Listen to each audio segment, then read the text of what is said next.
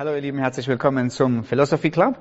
Ähm, was wir hier machen ist, wir gehen der Frage nach, was ist wirklich wahr und warum ist die Wahrheit so attraktiv, warum ist sie liebenswert. Mhm. Und äh, dazu haben wir Fragen von euch bekommen aus ganz unterschiedlichen Bereichen, ähm, sowohl ganz lebenspraktische Fragen wie, wie finde ich eine richtige Gemeinde oder wie finde ich eine gute Gemeinde. Ähm, und heute haben wir jetzt auch noch... Äh, eine Frage eher exegetischer Natur. Mhm. Äh, Marc, ist es unwahrscheinlich äh, gut, äh, hier mit dir zu sitzen. Es macht sehr viel Spaß, mit dir auch, zu ja. philosophieren. ähm, die Frage geht um eine ganz konkrete Bibelstelle, nämlich in Matthäus 25, mhm. ähm, um das Gleichnis, was Jesus erzählt hat von den zehn Jungfrauen. Ja. Und die große Frage ist, ähm, was ist das Öl? Von denen fünf Jungfrauen zu wenig hatten. Mhm. Ähm, also ich dachte mir, vielleicht äh, lese ich die Geschichte nochmal vor. Ja. So viel Zeit haben wir. Ja. Und dann ist natürlich die Frage, und übrigens eine sehr gute Frage, weil wenn man es gut machen will, wenn man es nicht wie die dummen Jungfrauen machen will, sondern wie die Weisen, mhm. sollte man natürlich wissen, was man denn besser machen will. Mhm. Und so ist die Frage gar nicht so verkehrt, wo denn nun der Unterschied ist und was denn nun das Öl ist und wofür es mhm. steht. Okay. Ja. Also, Jesus sagt von Vers 1 an, dann wird es mit dem Reich der Himmel sein, wie mit zehn Jungfrauen, die ihre Lampen nahmen und hinausgingen dem Bräutigam entgegen. Fünf aber von ihnen waren töricht und fünf waren klug. Denn die Törichten, die Dummen, nahmen ihre Lampen und sie nahmen kein Öl mit sich. Die Klugen aber nahmen Öl in ihren Gefäßen samt ihren Lampen. Als aber der Bräutigam auf sich warten ließ, wurden sie alle schläfrig und schliefen ein. Um Mitternacht aber entstand ein Geschrei, siehe, der Bräutigam geht hinaus, ihm entgegen. Da standen alle jene Jungfrauen auf und sie schmückten ihre Lampen. Die Törichten aber sprachen zu den Klugen, gebt uns von eurem Öl, denn unsere Lampen sind erloschen. Die Klugen aber antworten und sagten, nein, es ist nicht etwa für uns und für euch ausreichend. Geht lieber hin zu den Verkäufern und kauft für euch selbst. Als sie aber hingingen zu kaufen, kam der Bräutigam, und die, die bereit waren, gingen mit ihm hinein zur Hochzeit, und die Tür wurde verschlossen. Später aber kommen auch die übrigen Jungfrauen und sagen, Herr, Herr, öffne uns. Er aber antwortete und sprach, Wahrlich, ich sage euch, ich kenne euch nicht. Seid deshalb nun wachsam, denn ihr wisst weder den Tag noch die Stunde. Mhm. So, die große Frage ist, wofür steht das Öl? Und ich habe so bestimmt du auch ganz viele Theorien gehört, mhm. ganz viele Möglichkeiten, was das Öl sein könnte. Meine ist die richtige. ähm, und ich glaube, das, was ich am häufigsten gehört habe, ist, das Öl stellt den Heiligen Geist dar. Mhm. Ähm, und es hat eine gewisse Logik. Also ja. diese Beschreibung, dass Menschen mit dem Heiligen Geist gesalbt werden, mhm. wie mit Öl. Also Jesus sagt, dass er mit dem mhm. Heiligen Geist gesalbt ist, wenn er ähm, Jesaja 61 zitiert. Und das, wie gesagt, es hat eine gewisse Logik, aber man muss sich schon die Frage dazu stellen, also wenn man das ernst nimmt, also es gibt eine Beschreibung davon, dass manche Leute mehr Öl haben als andere. Und das ist ein bisschen die Frage, kann man mehr Heiligen Geist haben und, oder weniger Heiligen mhm. Geist haben? Mhm.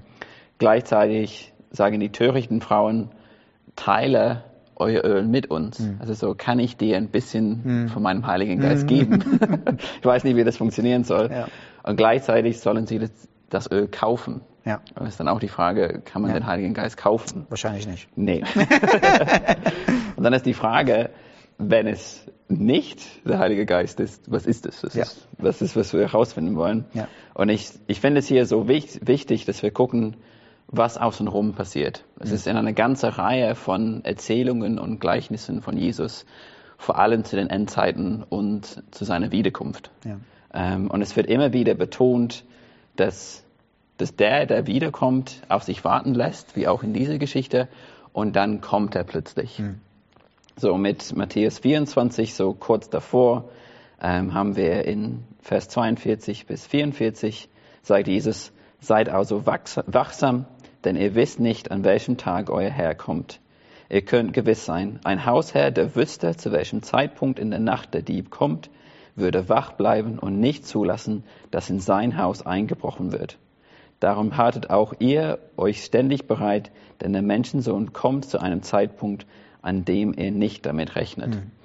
Und dann in dem, in dem Gleichnis, Gleichnis danach geht es um einen treuen Knecht und einen untreuen Knecht. Und mhm. der untreue Knecht erwartet nicht, dass der Herr bald wieder kommt mhm. und lebt einfach, wie er will und betrügt Menschen und schlägt Menschen und macht, was er will, weil er ja. denkt, der Herr kommt ja. sowieso nicht. Ja.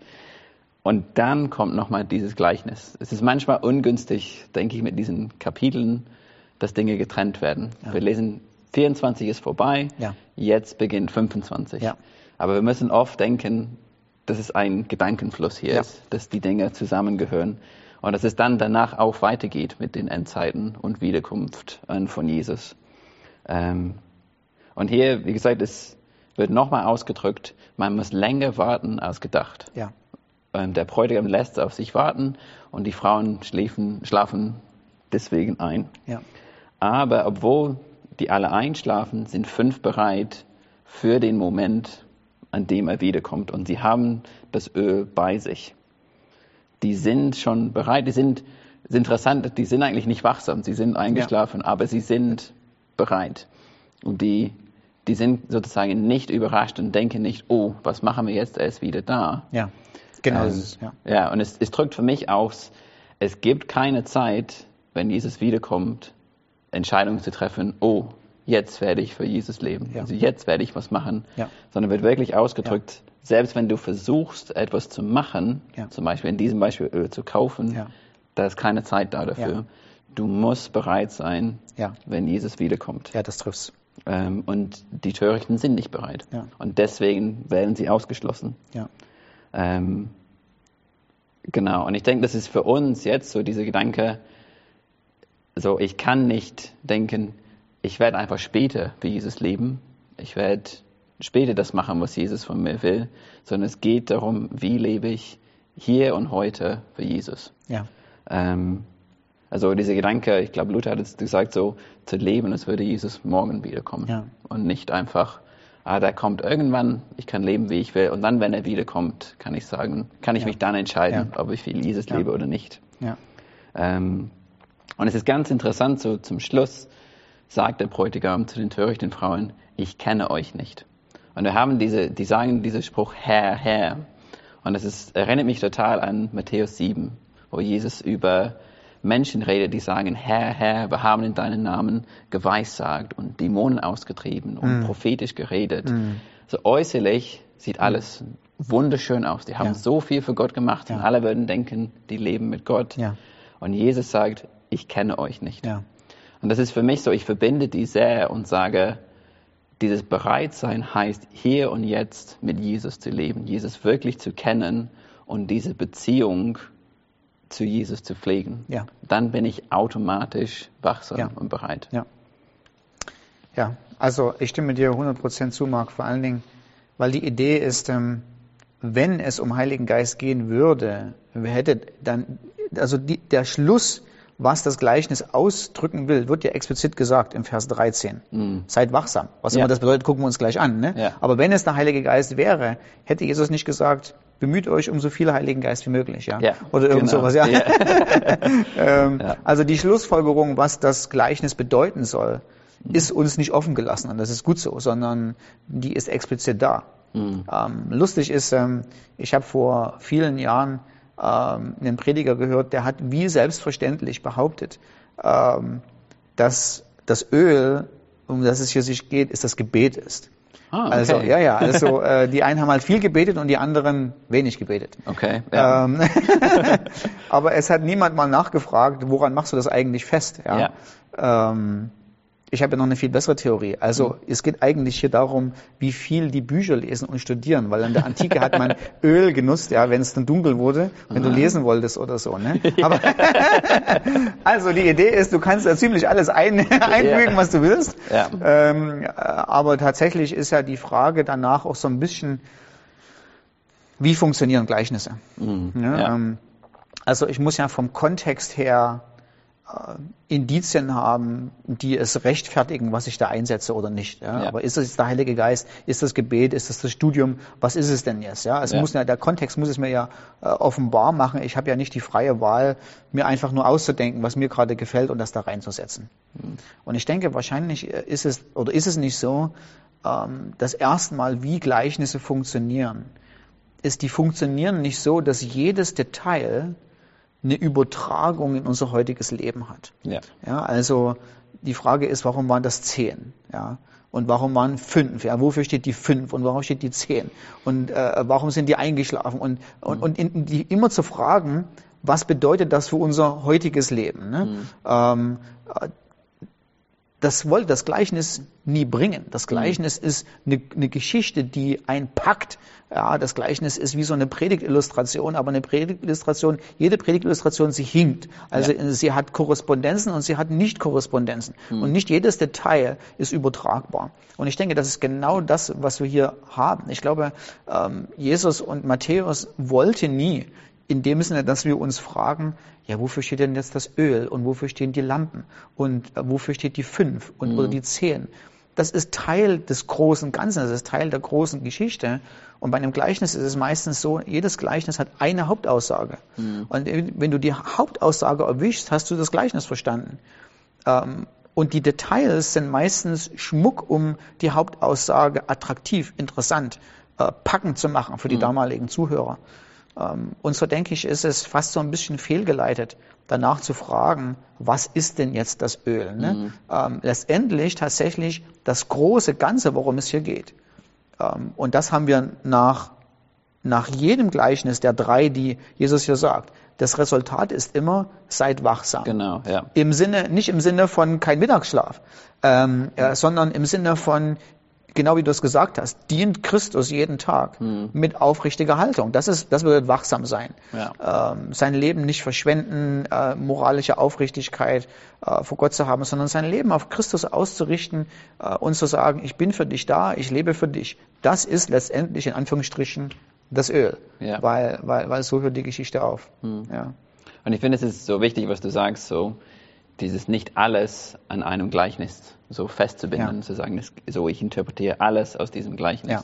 Wie wir gesagt haben, er erzählt Gleichnis nach Gleichnis. Ja, richtig. Und es ist so, jedes Gleichnis drückt etwas ein bisschen anders aus, einen anderen Aspekt, ein bisschen mehr betont als das andere. Aber nur, ich denke, nur ein Gleichnis allein anzuschauen und zu sagen, genau. das ist die Aussage, genau. das ist alles, was ich brauche, ist nicht genug. Und ich meine, Jesus macht das oft. Er macht Dinge hintereinander. Genau. genau genau. damit wir es ganz verstehen. Ja. Und versuch nicht, wie du sagst, eine Illustration zu finden, die allen Punkten Richtig. Also bedeckt. Das Interessante an den drei Gleichnissen ist, dass es gibt ja immer sozusagen die, den Positivbeispiel und das Negativbeispiel. Ja. Das, was die Negativbeispiele in den Gleichnissen alle immer falsch machen, ist, keiner richtet sein Leben auf die Wiederkunft von Jesus aus. Ja. Und dann die unterschiedlichen Nuancen, von der du sprichst, ähm, ist in den Gleichnissen so, in dem allerersten Gleichnissen vom untreuen Sklaven, der denkt, ach, das dauert noch ewig, bis Jesus wiederkommt. Ja. Ähm, hier, die Jungfrauen, die sind bereit daran zu denken, ach, der kommt gleich wieder. Und wenn er nicht, also nicht gleich kommt, mhm. ähm, ja, dann, man, man, stellt sich nicht, nicht darauf ein, ja. dass es länger dauern könnte und dass geduldige Nachfolge mhm. äh, Teil des christlichen Lebens ist. Ja. Äh, und dann der nächste, äh, das nächste Gleichnis, das Anvertrauen des Talents. Da ist das Negativbeispiel der eine Mann, der rechnet gar nicht damit, mhm. äh, dass es irgendwann mal wiederkommt. Aber im Endeffekt geht es bei allen drei Gleichnissen um den einen Punkt. Der glorreiche Herr wird wiederkommen. Mhm. Und die Frage ist, es gibt nur eine Antwort auf seine glorreiche Wiederkunft. Mhm. Und das ist, heute so zu leben, als wenn er glorreich wiederkommt genau. äh, und uns entsprechend unseres Lebens beurteilen wird, wenn er wiederkommt. Mhm. Ja, genau. Ja. Okay. Cool. Gut. Dann vielen Dank. Gerne. Also Marc, ich könnte hier noch Stunden sitzen mit dir. Dann bis zum nächsten Mal.